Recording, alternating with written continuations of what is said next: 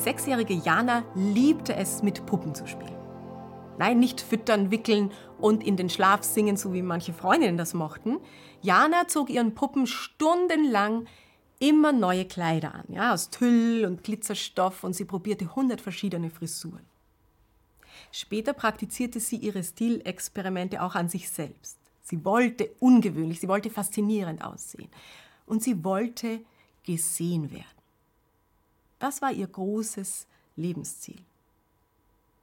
Nun, wenn man die Tochter eines Metallarbeiters in einem winzigen Städtchen im tiefsten Russland ist, dann trennen einem ein bisschen mehr als nur ein paar tausend Kilometer von der internationalen Modeszene. Dennoch lief es für Jana ungewöhnlich glatt. In ihrer Fachschule für Design lernte sie eine etablierte Künstlerin aus St. Petersburg kennen. Sie löste daraufhin spontan ihren Ausbildungsvertrag, verließ ihre Heimat und zog in die Großstadt. Bereits nach wenigen Wochen wurden einige Modelagenturen auf Jana aufmerksam. Sie verdiente ihr erstes Geld mit Werbeclips. Sechs Monate später schon hatte sie eine beachtliche Anzahl an Bewunderern auf Instagram. Immer mehr Aufträge folgten. Jana wurde zu einem professionellen Model. Fast täglich wurde sie angemalt, von Blitzlichtern eingehüllt, wurde ihr Gesicht und ihr Körper grafisch bearbeitet. Sie diente der Feier der Schönheit und natürlich dem Kommerz. Ihr Leben in St. Petersburg war schnell und das Modelbusiness behandelte Jana mit seiner ihm unpersönlichen Härte.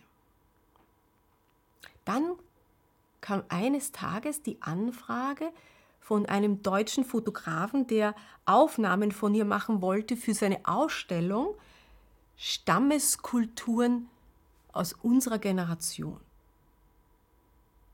Zuerst war Jana verwirrt. Ja? Sie recherchierte über Jan Schlegel und fand heraus, dass er bereits eine bekannte Fotoserie über verschiedene eingeborenen Stämme gemacht hatte, die von der westlichen Welt abgeschnitten waren. Und dabei war ihm bewusst geworden, dass ganz ähnliche Merkmale wie zum Beispiel Tattoos oder Piercings auch in der westlichen Jugendszene zu finden sind. Und deshalb plant er jetzt diese zweite Ausstellung. Jana wollte er fotografieren, weil auch sie Narbenmuster und Schwärzungen am Oberarm trug.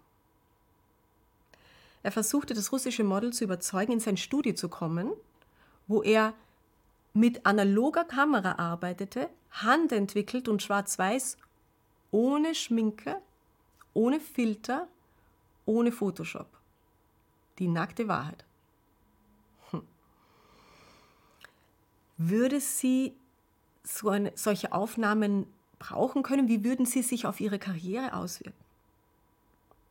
Nach etwas Zögern ließ sich Jana darauf ein.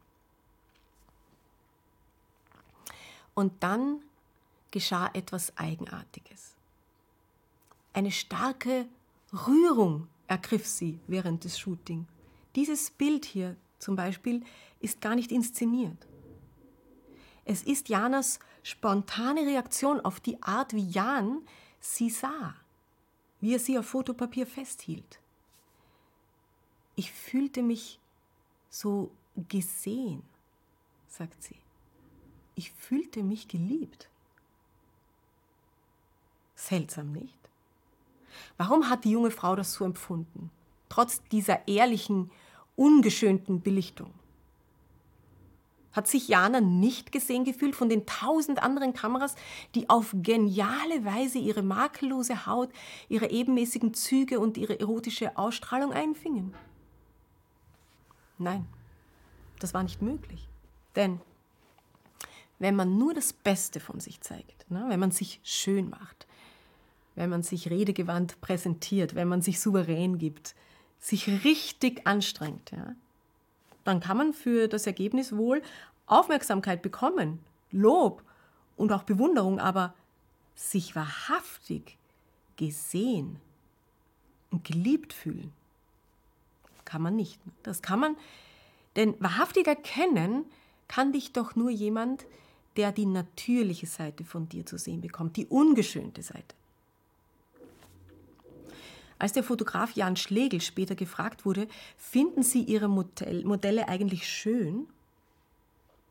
Da stutzte er, als verstünde er den Sinn der Frage nicht, und dann überlegte er und antwortete, ich habe mich bei diesen Begegnungen mit den Menschen eigentlich nie gefragt, ob ich sie schön finde. Wenn ich ein Gesicht betrachte, dann denke ich zum Beispiel nur, das ist Jana. Dieser nicht urteilende Blick, ne, den hat Jana wahrgenommen. Den hat sie fern von zu Hause wahrscheinlich schon sehr lange nicht mehr gespürt. Jemand, der sie ansah und einfach wirklich sie meinte. Ich meine, ich bin kein Model. Ich vermute mal, sie auch nicht. Aber ich kenne diesen Blick, mit dem andere mich betrachten, die nicht wirklich mich sehen, sondern nur meine Oberfläche. Ja, viele Personen, denen ich im Alltag begegne, die beurteilen mich. Danach, wie ich aussehe oder was ich weiß, was ich kann, was ich habe. Und es ist erlösend, von jemandem gesehen zu werden oder jemandem zu begegnen, der mich ganz ungeschminkt, ungekünstelt sehen will. Ganz ohne Hintergedanken. Haben Sie sich schon mal gefragt, was die Gedanken Gottes sind, wenn er sie betrachtet?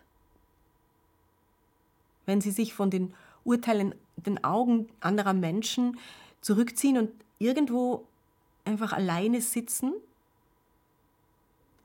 Welchen Blick sendet Gott ihnen dazu? Der Prophet Zephania beschreibt diesen Blick so. Er sagt, der Herr, den Gott, freut sich über dich. Er schweigt in seiner Liebe. Gott blickt auf mich froh, obwohl er meine schlechten Seiten kennt wie kein anderer.